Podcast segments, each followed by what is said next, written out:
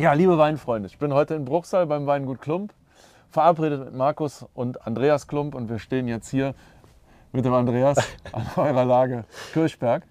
Und ähm, was baut ihr hier an? Ja, herzlich willkommen. Schön, dass ihr da seid. Ähm, ja, Kirchberg ist äh, für uns tatsächlich eine der wichtigsten Lagen, die wir haben. Mhm. Im Kirchberg bauen wir äh, nahezu den kompletten Weißburgunder an mhm. ähm, und auch ähm, ganz viel Chardonnay. Dafür ist die Lage hier einfach perfekt geeignet, weil hier haben wir ganz, ganz viel Löss im Untergrund. Löss ist ja ein sehr äh, leichter Boden, ein sehr leichter Untergrund, ähm, ist im Prinzip das Sediment aus dem Oberrheingraben, deswegen sehr, sehr stark angereichert mit ähm, Mineralien, allen voran Kalk. Und das wiederum spiegelt sich sehr schön im späteren Wein wieder. Das heißt, ähm, da haben wir einfach immer eine ganz lebendige Mineralität, eine unheimlich saftige Säurestruktur und deswegen ist das für uns ja auch eine sehr, sehr wichtige Lage. Ja, und ähm Ihr seid hier in so einem kleinen Talkessel drin, aber wir sind auch ein bisschen hochgefahren gerade. Kannst du vielleicht ein bisschen was zu der Lage Kirchberg sagen? Ja, die, Kir äh, die Lage Kirchberg liegt auf äh, ca. 150 Meter Höhe. Ähm, ist ähm, im Prinzip Löss mit einer Mächtigkeit von äh, 18 Metern. Ähm, Im Untergrund kommt bei uns immer Muschelkalk. Also überall im Kraichgau gibt es im Untergrund immer Muschelkalk. Ähm, die Rebe kommt auch tatsächlich bis dahin, weil die Rebe kann ja bis zu 19 Meter tief wurzeln. Ähm, es ist eine, eine kleine Senke, ähm, was aber ganz, ganz spannend macht, weil dadurch kann im Prinzip die umgebende Landschaft die kalte Luft nachts äh, einfach abfließen lassen in diese ähm, Senke hier rein. Das heißt, hier können wir auch sehr, sehr gut einfach äh, ein Stück weit die Frische erhalten, dadurch, dass die warme Luft, die sich tagsüber hier anstaut, wir haben hier komplett Südwest-Ausrichtung, äh, ähm, können sie einfach die kalte, äh, die warme Luft wieder rausdrücken durch die, durch die kalte Luft und deswegen einfach auch eine sehr, sehr lebendige Säure hervorbringen. Ja. Und ähm, ihr baut alle Weine als Bioweine aus? Ähm, wie, was darf ich mir darunter vorstellen im Vergleich zu einem konventionellen Winzer? Äh, ja, also was, was, darfst du alles nicht machen? Äh, genau, das verzichtest du? Das, das, ist eine sehr gute Frage, ja, was man alles nicht machen darf. Ähm, ich glaube, einfacher wäre es wahrscheinlich zu sagen, was man eigentlich alles machen darf. Das, dann, ist, uns, was du das ist auf jeden Fall deutlich kürzer. Ähm, das heißt, wir verzichten komplett auf äh, chemisch-synthetische Pflanzenschutzmittel. Das heißt, wir behelfen uns oder wir müssen uns natürlich auch äh, behelfen. Also wir können uns nicht einfach hier mit dem Liegestuhl in Weinberg setzen und warten, bis bis die Trauben schön reif sind, ähm, weil dann werden sie irgendwann nicht mehr gesund. Mhm. Das heißt, wir ähm, bringen schon auch Pflanzenschutzmittel aus. Das sind dann aber oft Mittel wie kaltgepresstes Orangenöl, Ackerschachtelhalmextrakt. Äh, wir gehen im Mai gehen wir raus und sammeln Brennnesseln äh, in rauen Mengen, machen Brennnesseljauche draus. Also es sind sehr, sehr viele naturnahe Stoffe, die wir da einfach einsetzen, um die Pflanzen quasi gesund zu erhalten, um äh, das Immunsystem der Pflanze aufzubauen. Also da geht es ganz viel um Stimulantien, mhm. die die natürlichen Abwehrkräfte der Rebe ähm, äh, anregen. Das ist eben ein sehr, sehr wichtiger Faktor. Biodiversität ist ein ganz, ganz wichtiger Faktor im biologischen Weinbau. Ja. Das heißt, da machen wir sehr, sehr viel mit äh, verschiedenartigen äh, Begrünungspflanzen, äh, die Nützlinge äh, anziehen, die das Bodengefüge ähm, schön auflockern und einfach positive Synergieeffekte dann für die, für die Rebe haben. Ähm, was Düngemittel angeht, ähm, auch da dürfen wir natürlich nicht aus dem Sack ähm, äh, irgendwas äh, äh, auf die Weinberge ausbringen, sondern da machen wir einfach sehr, sehr viel mit äh, selbst hergestellten Komposten. Mhm. Das ist tatsächlich eine Wissenschaft für sich. Ähm, jeder kennt es ja so ein Stück. Fachgebiet. Genau, ja. ja. Ähm, jeder kennt es. Ich finde es spannend. Je, jeder kennt es ja so aus dem, aus dem Garten. Da gibt es im hintersten Eck äh, gibt's einen Dreckhaufen, wo immer mehr draufkommt und das ist dann ah, quasi ich, der. Ich das, auch. das ist dann quasi der Kompost. Mhm. Ähm, bei uns ist es tatsächlich eine Wissenschaft für sich. Das heißt, ähm, wir äh, stellen den Kompost so her, dass wir ähm, ganz genaue Mischungsverhältnisse von Ausgangsmaterialien haben. Das mhm. ist Dresser, also im Prinzip die gepressten Trauben. Ja. Das ist ähm, imatonhaltige Erde. Das sind tierische Komponenten wie Rindermist als Beispiel. Das ist frisches Gras, ähm, weil es einfach sehr, sehr lebendig hat, äh, sehr, sehr, lebendig ist und, und, und sehr viele Photonen in sich hält. Und das wird dann wiederum in Mieten aufgebaut. Das sind mhm. so circa 1,30 Meter äh, hohe Mieten, die 1,50 Meter breit sind wiederum. Äh, das wird dann ähm, durchgerührt, ähm, täglich durchgerührt und es werden ganz viele Parameter abgeprüft, wie die Temperatur, der Wassergehalt, der CO2-Gehalt. Und dann kann man wirklich davon sprechen, dass es nicht einfach irgendwas ist, das über eine ganz lange Phase wie im Garten verrottet äh, und sich selbst überlassen ist, sondern ähm, das ist ein, äh, ein gesteuerter Prozess, Äh, das heißt, wir sprechen eigentlich gar nicht mehr von einem klassischen Kompost, sondern das ist ganz, ganz lebendige Erde. Das, mhm. das sind unheimlich viele Mikroorganismen drin, die im Boden wiederum ganz, ganz wichtige Aufgaben erfüllen. Jeder spricht davon, es wird immer trockener, es wird immer extremer, wir haben immer weniger Wasser. Mhm. Das ist auch alles richtig. Das Problem ist nur, ähm, dass wir im Prinzip äh, dann, wenn die Pflanzen sehr viel Wasser brauchen, also in der Vegetationsperiode zwischen sagen wir mal, April bis zur Weinlese, Oktober, dass da einfach sehr, sehr wenig Niederschlag ja. fällt. Das heißt, wenn wir irgendwas im Boden hätten, was quasi die Feuchtigkeit und die Regenfälle über ein komplettes Jahr verteilt speichern können, dann wären wir eigentlich fein raus. Dann mhm. brauchen wir den ganzen Quatsch. Du siehst hier keinen einzigen Bewässerungsschlauch bei uns. Ja ähm, dann brauchen wir den ganzen Bewässerungsquatsch gar nicht, sondern ähm, dann können wir uns einfach diesem Schwamm äh, bedienen. Und genau das machen wir mit dieser lebendigen Erde, mit unseren äh, Begrünungspflanzen im Weinberg. Wir bauen diese Speicherfähigkeit des Bodens aus, ähm, sodass wir einfach die Feuchte sehr, sehr gut halten können, dass der Boden auch dann, wenn es über Wochen hinweg nicht mehr geregnet hat und die Temperaturen vielleicht lange Zeit jenseits der 30 Grad waren. Jahr, ne? Sehr lange. Hatten wir auch 2020, ja. 2019, 2018. Ich glaube, das wird einfach das neue Normal. Ja. Ähm, und dementsprechend ist es für uns ein ganz, ganz wichtiger Faktor und ähm, unheimlich wertvoll, die Böden so aktiv wie möglich zu stellen. Und seit wann arbeitet ihr so? Äh, also biozertifiziert ja. sind wir tatsächlich seit 1996. Mhm. Ähm, da haben unsere Eltern ähm, das äh, eingeführt, weil sie einfach wissen wollten, was sie ausbringen. Das war so die Zeit, wo wirklich noch die ganz fiesen chemischen Keulen ausgepackt wurden und ständig wieder ein neuer Skandal äh, ans Licht kam, ähm, weswegen jetzt ähm, äh, chemische Pflanzenschutzmittel, vor allem Insektizide, mhm. ganz, ganz schädlich auch für die Anwender sind. Das ist jetzt heute äh, stärker reglementiert, aber das war einfach die Zeit, wo unsere Eltern dann gesagt haben, sie möchten wissen, was sie spritzen. Mhm. Deswegen mhm. wurde damals umgestellt. Es gab noch keine Erfahrungswerte für, für den ja, ökologischen Weinbau, ja. weil ähm, zu der Zeit haben wir äh, noch zu den Ökopionieren in äh, Deutschland gezählt. Ähm, dementsprechend haben wir auch sehr, sehr viel Lehrgeld bezahlt. Ähm, mittlerweile läuft es. Äh, Lehrgeld stellt man sich dann so vor, ihr könnt einfach das Ihr könnt nicht ernten oder genau. einen Komplettausfall. Brutale Ertragseinbußen, ja. ähm, also bis hin zu 70 Prozent weniger Ertrag. Mhm. Äh, das läuft jetzt heute äh, sehr viel flüssiger. Also wir sind äh, absolut happy, ähm, haben da eigentlich keinerlei Einschränkungen verglichen jetzt mit konventionellen Kollegen.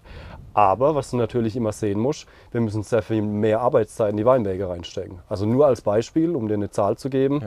Ja. Äh, du kannst ein Hektar Weinberge mit ca. 150 Arbeitskraftstunden bewirtschaften. Mhm. Da musst du aber dann wirklich so extensiv wie möglich arbeiten. Alles mechanisieren, was geht, möglichst keine Qualitätsarbeiten im Weinberg machen. Wir brauchen 850 Arbeitskraftstunden. Ähm, einfach weil wir sehr, sehr viele Arbeiten schon prophylaktisch durchführen, um quasi schon im Weinberg so ähm, äh, im, im, Prinzip den, den phytosanitären Zustand, also mhm. quasi das, was dann die, die spätere Gesundheit der, der Pflanze ähm, fördert, ähm, äh, schon im Vorfeld quasi zu, zu generieren. Also das heißt, wir entblättern die Weinberge mhm. ähm, von Hand, ähm, machen das auch mehrmals in ganz, ganz vielen Durchgängen, immer angepasst ans Wetter. Ähm, wir führen eine äh, Traubenteilung äh, bei unseren Weinbergen durch. Ähm, das heißt, jede einzelne Traube wird in die Hand genommen und die Hälfte wird abgeschnitten. Ja. Ähm, das hat einfach alles so Effekte, dass man schon bevor der Pilz im Weinberg ist, dem Pilz einfach so schlechte Möglichkeiten wie möglich bietet, damit er sich weiter vermehren kann. Ja. Und das Ganze ist ja, wie du auch dargestellt hast, ein Prozess. Und entwickelt sich das, wenn er 1996 angefangen hat, für dich jetzt merklich jedes Jahr immer noch weiter oder ja. seit, er, seit, ein, seit, einiger Zeit? Ich frage auch deshalb, weil gerade so in den letzten Jahren, wo ich das intensiver mitbekomme, eure Qualität jedes Jahr wirklich immer wieder. Das freut mich, vielen Dank. Ja, ja, aber es wird immer besser. Ähm, führst du das auch dann sozusagen auf dieses Wechselspiel ja. Ähm, ja. dieser du musst, du, du, musst dich, also im Endeffekt ist es ja bei uns so, ne? wir sind ja, wir sind ja völlig, ähm, völlig weinverrückt. Das heißt jetzt, wir trinken privat unfassbar gern Wein und in der Regel nie unsere eigenen Weine, was nicht an der Qualität liegt, sondern die kennen wir ja. ja. Äh, das heißt, für uns ist es einfach sehr, sehr viel mehr als einfach nur ein Beruf. Für uns ist es eine riesengroße Leidenschaft und dementsprechend wollen wir ähm, jedes Jahr besser werden. Das ist unser Anspruch an uns selbst, äh, dass wir jedes Jahr versuchen, die Stellschräubchen und wenn sie noch so klein sind, jedes Jahr enger zu drehen. Dass wir einfach jedes Jahr besser werden, dass wir unsere Weinberge besser verstehen. Und äh, genau deswegen geben wir uns nie mit dem Ausgangszustand äh, zufrieden, sondern wollen eigentlich jedes Jahr ein Stück weit was verändern, aus, ähm, äh, ausgehend von Beobachtungen, die wir im Vorjahr einfach gemacht haben. Und dementsprechend ist es ein, ein ständig wechselnder äh, Prozess ähm, und wir müssen uns natürlich auch auf die neuen Extreme einstellen, ne? weil die, die Rebe ist ja schon extrem widerstandsfähig. Also überspitzt äh, gesagt, du kannst eine Rebe nehmen, kannst sie auf den Boden schmeißen, die wächst, äh, die wächst an. Also das ist brutal. Reben können sogar Felsen aufsprengen. Wir haben solche Lagen, wo die Reben letztendlich 50 cm durchwurzelbare Erde haben. Danach kommt Fels, aber wirklich komplett Fels. Ja. Äh, das heißt, da muss die Rebe wirklich in eine, in eine winzig kleine Öffnung im Fels reingehen, baut einen Druck bis zu 16 Bar auf. Ähm, das ist auch Wahnsinn, dass eine mhm. Rebe bis zu 16 Bar Spannung aufbauen kann. Dadurch den Fels aufsprengt, dann geht sie wieder ein bisschen tiefer, sprengt wieder, tiefer, sprengt wieder. Also die Rebe ist schon extrem widerstandsfähig, aber was die Rebe nur sehr schlecht kann, ist sich schnell an neue Gegebenheiten adaptieren. Und genau da ähm, kommen dann wir als Winzer wiederum ins Spiel, ähm, wo wir einfach die Rebe auf der einen Seite verstehen müssen, ähm, auf der anderen Seite aber auch die, die Rebe fördern müssen in, äh, in, in vielen äh, Bereichen, dass die Rebe ähm, mit solchen Extremsituationen, wie wir es jetzt leider die letzten Jahre hatten, ähm, auch gut zurechtkommt. Und des, deswegen müssen auch wir uns ähm, relativ häufig anpassen. Und wo siehst du noch Möglichkeiten, noch weiter an den Schrauben zu gehen? Hast du noch Projekte, wo du sagst, da möchte ich gerne äh, als Bio-Winzer noch mal eine Schraube oder eine Absolut. Schippe drauf packen? Absolut, ja. ja. Ähm, also wir machen schon sehr, sehr viel in Richtung Biodynamie. Jetzt mag der eine äh, oder andere vielleicht sagen, oh Gott, das ist doch alles Spinnerei und das ist doch nur Philosophie.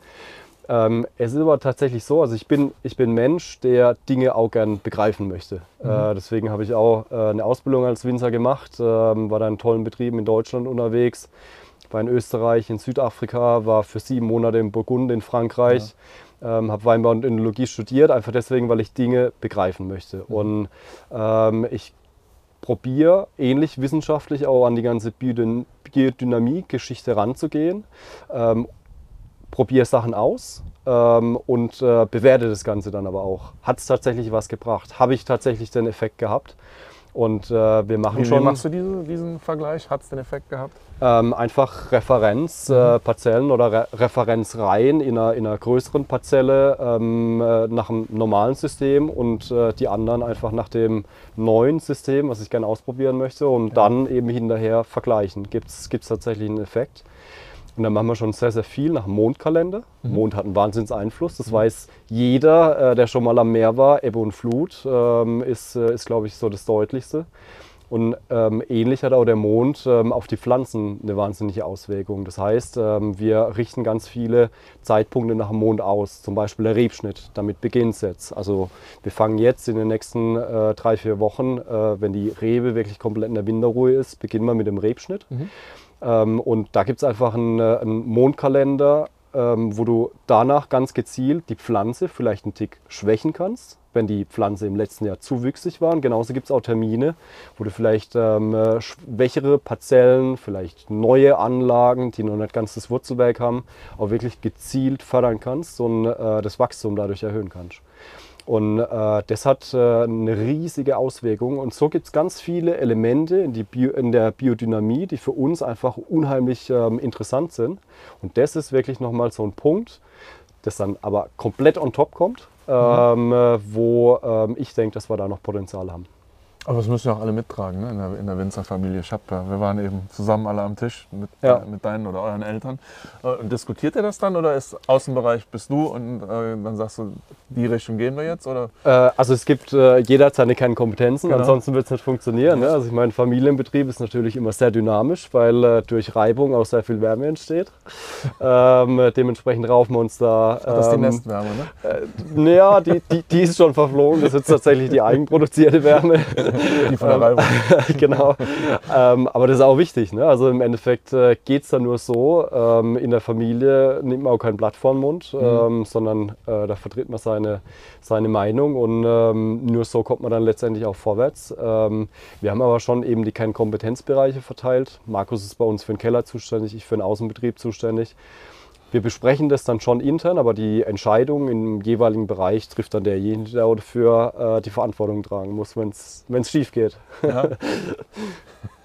Jetzt hat einer deiner Winzerkollegen, ich sag dir nachher wer, ähm, gesagt, so, ähm, da gibt es auch so eine Vater-Sohn-Konstellation. Im Prinzip, wenn die Weine aus dem Weinberg in den Keller kommen, dann Ja. ist man bei 100 Prozent. Ja. Und dann sagte der, der für die Kellerwirtschaft zuständige Sohn, und meine, mein Job ist im Prinzip von den 100 Prozent so wenig wie möglich wegzugeben. Ja, das ist richtig, ja. Ja, ne? Ja, also eigentlich absolut, kann der Markus ja. nur das äh, umsetzen, was Das du so, von draußen reinbringst, oder? Ja, das ist auch das, das Ehrliche an dem Produkt Wein äh, letztendlich. Du kannst ähm, aus schlechten Trauben kannst du keinen guten Wein machen. Ähm, und deswegen sind wir auch alle abhängig voneinander.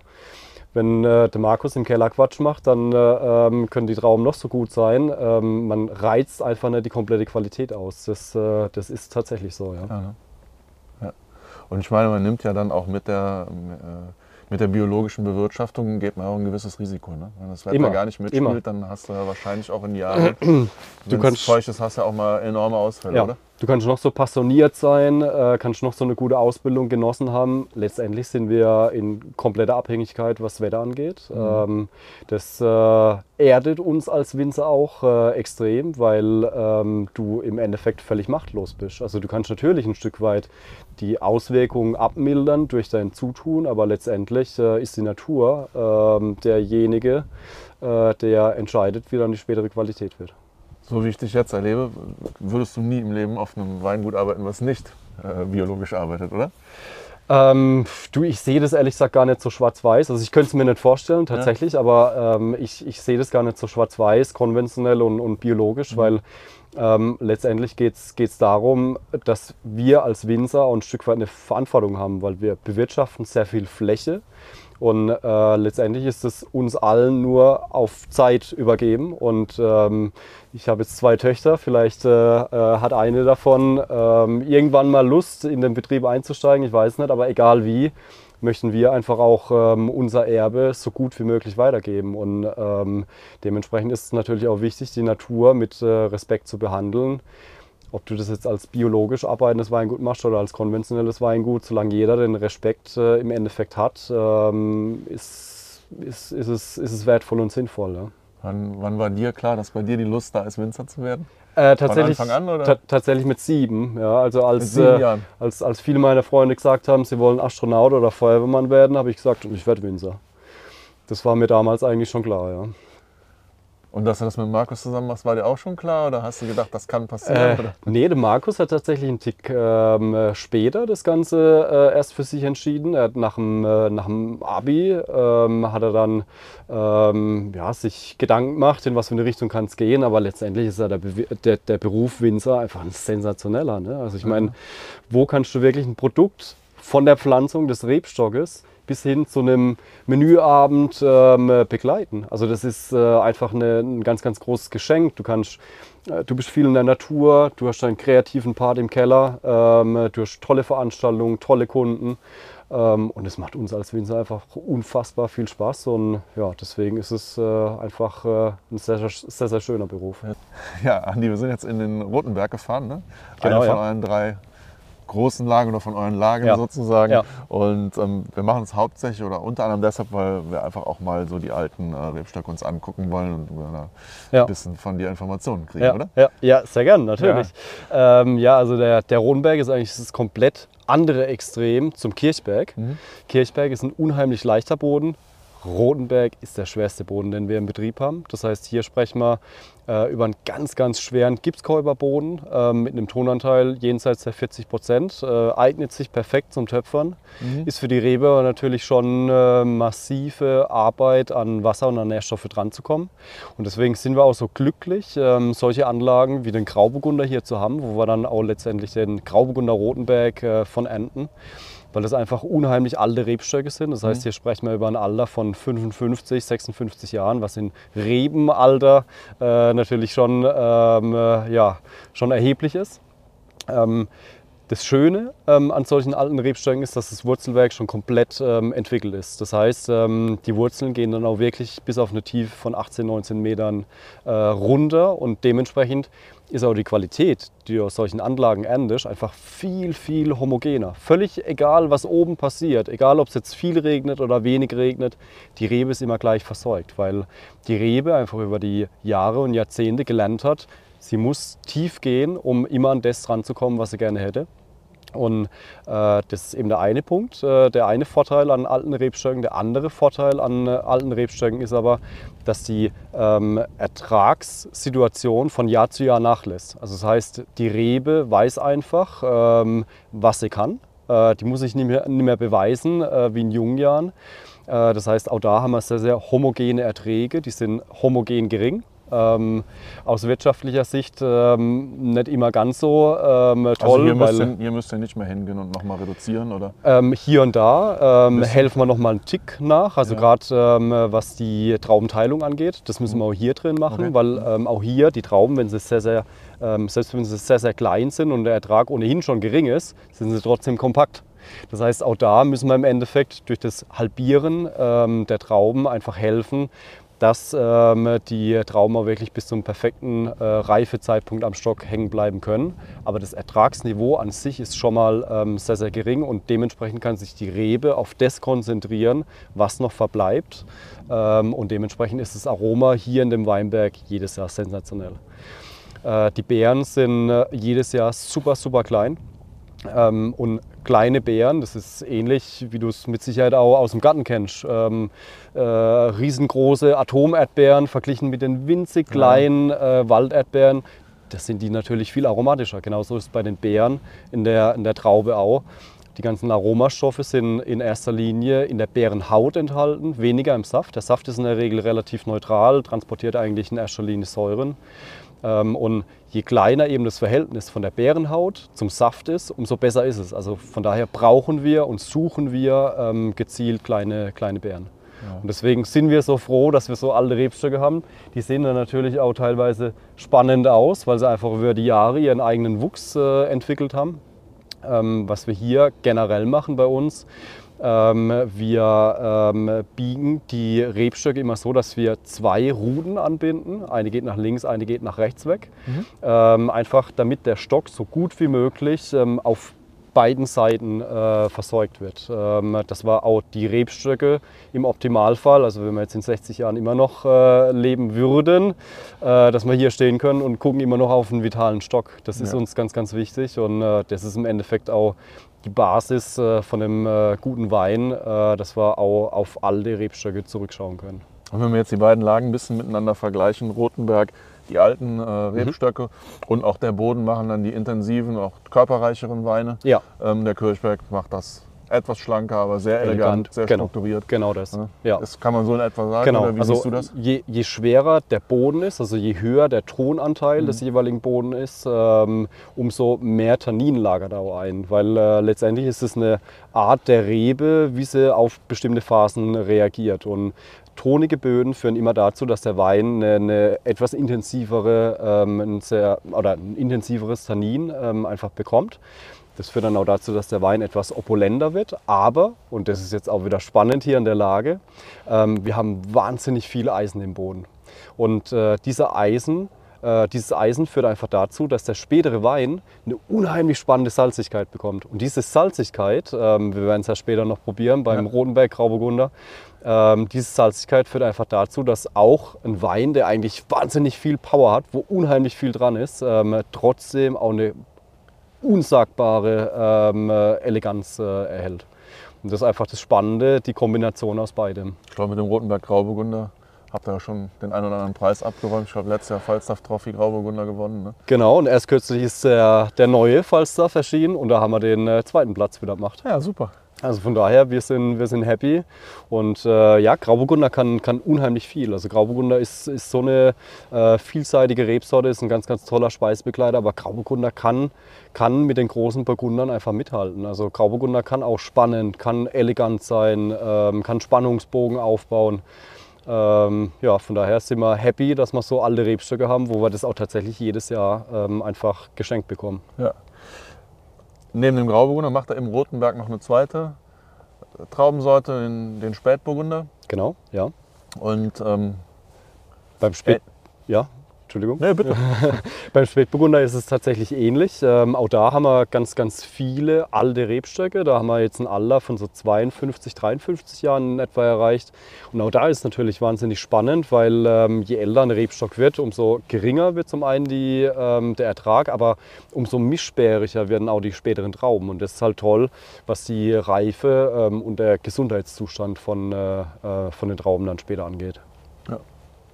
Und wenn wir jetzt hier so ein bisschen durch die äh, Rebzahlen gucken, dann ersetzt ihr immer wieder mal eine, eine alte Rebe. Genau. Eben ja. durch, äh, durch neue und dann ähm, suchst du dir dann entsprechend die, die Klone, die du meinst, die am besten passen, aus ja, oder wie ja. ersetzt du?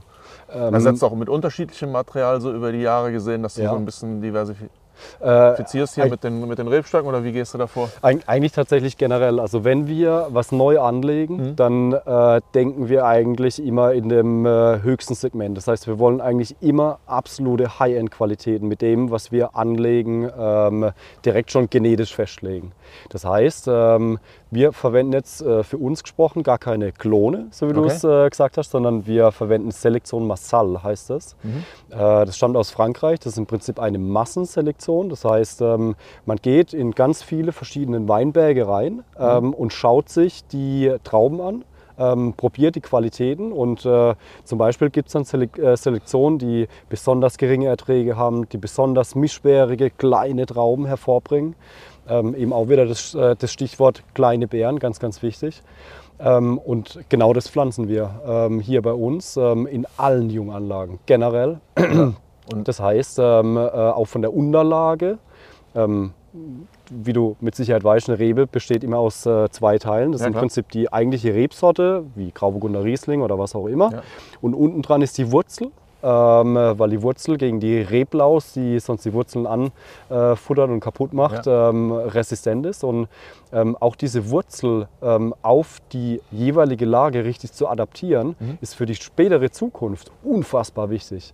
Weil dadurch legst du im Prinzip, im, Prinzip schon den äh, Grundstock für den späteren Ertrag auch. Ähm, äh, es gibt ähm, Unterlagen, die ganz, ganz schwachwüchsig sind. Die haben es in den ersten sieben bis acht Jahren haben es wahnsinnig schwer, vor allem dann, wenn wir eben so Extreme haben wie dieses Jahr, Ja. äh, wie 2022. Ähm, äh, aber für die spätere Qualität ist einfach sensationell, weil du halt ähm, diesen Schritt auslässt, wo die Rebe sich selbst erstmal einpendeln muss. Am Anfang abartig viel ähm, äh, Trauben produziert, später wird es dann immer weniger. Das überspringst du, ähm, äh, weil, weil du eben bei solchen schwachwüchsigen Unterlagen hast, ähm, hast du schon von Anfang an einfach einen sehr, sehr geringen Ertrag. Und das weißt du aus, auf, aus der Erfahrung der letzten Jahre, wo du mit welchen Unterlagen Ja. arbeitest. Ja, ja. ja. Da haben wir viel, viel ausprobiert und ähm, haben das mittlerweile für uns eigentlich ganz gut äh, definieren können. Und ja. dann ist am Anfang so, dass ihr ausprobiert, guckt, wie entwickelt sich das und dann fangt ihr Genau. an, damit auch komplette ähm, ja. Anlagen Also es sind dann immer kleine Parzellen. Es gibt auch teilweise bei uns Parzellen, da ähm, äh, wächst, wächst in jeder Reihe eine, eine andere Unterlage, einfach Genau. um zu Mhm. sehen, ähm, das, ne? ja, wie, Ja. wie es für uns äh, letztendlich am besten, wie es für die Qualität am besten. Ja. Ja, super. so, vielleicht magst du uns mal erklären, warum man hier sieht, dass hier wesentlich weniger wächst als in der, in der Reihe daneben oder hier daneben. Hat das einen Sinn oder ist das reiner Zufall? Es hat tatsächlich einen Sinn. Ähm, das ist äh, unsere sogenannte Winterbegrünung. Das heißt, wenn die Weinlese beendet ist, dann äh, bringen wir zunächst mal eine Schicht von unserem selbst hergestellten Kompost auf. Bringen den Kompost auch direkt in Verbindung mit dem Boden. Das heißt, er wird äh, eingearbeitet und danach sehen wir wiederum Begrünungspflanzen, die über Winter wachsen können. Also es gibt ja auch äh, im Weinbau Begrünungspflanzen, die eben nicht einjährig, sondern mehrjährig sind ähm, und vor allem frosthart äh, sind, also den Winter überstehen. Ähm, in dem Fall ähm, sind es jetzt ähm, äh, verschiedene Sachen. Das ist ähm, ganz viel Klee. Klee gibt es ja zig verschiedene Arten. Das ist ähm, Wicke, was da noch mit dabei ist, und das ist äh, Roggen. Ähm, und das wiederum ähm, ist jetzt schon schön, äh, schön angewachsen. Also das heißt, hier haben wir schon einen Wuchs von ca. 10 cm. Im nächsten Frühjahr, wenn dann die Temperaturen hochgehen, dann wächst es explosionsartig. Ähm, das heißt, da haben wir innerhalb von äh, sagen wir mal, ähm, ja, drei Monaten, ähm, also sprich im März wird es wieder anfangen zu wachsen, spätestens im März. Ähm, und bis Mai steht es schon ähm, in etwa hüfthoch. Dann fahren wir ähm, aber nicht mit dem Meer drüber, sondern wir fahren mit Walzen drüber und walzen diese Begrünungspflanzen immer wieder ähm, runter. Das führt dazu, dass die Halme einfach abknicken, aber genau an der Stelle wieder weiter wachsen können. Mhm. Und das ist für uns eine ganz natürliche Schicht, die wir immer wieder ähm, ablegen und drüberlegen. Und das ist quasi die Verdunstungsschicht. Also damit mhm. ähm, reduzieren wir die Verdunstung und können damit dem Klimawandel zumindest ein Stück weit entgegenwirken, damit auch das Wasser, das wir im Boden haben, im Boden bleibt und uns nicht einfach wegverdunstet extrem wichtig, ja. ähm, vor allem auf ähm, extremen Standorten und davon haben wir bei uns mehr als genug. Von daher müssen wir uns da kreative Lösungen einfallen lassen. Das ist eine davon. Ah ja, habe ich verstanden. Wunderbar. Hallo liebe Wein- und Haufreunde, das war die erste Folge Weingutsvorstellung Klump aus Bruchsal. Nächste Woche schalten wir euch die zweite Folge davon frei. Wenn es euch gefallen hat, einfach Daumen hoch, gerne Kommentare unter den Podcast. Freut euch auf weitere Folgen. Wir haben ganz viele in der Pipeline. Helmut Donhoff, Dorothee Zilliken, die Theresa Breuer und, und, und, den Konrad Salmey. Ja, ich hoffe, es macht euch genauso viel Spaß wie uns. Liebe Grüße, euer Hans Lené. Bis bald.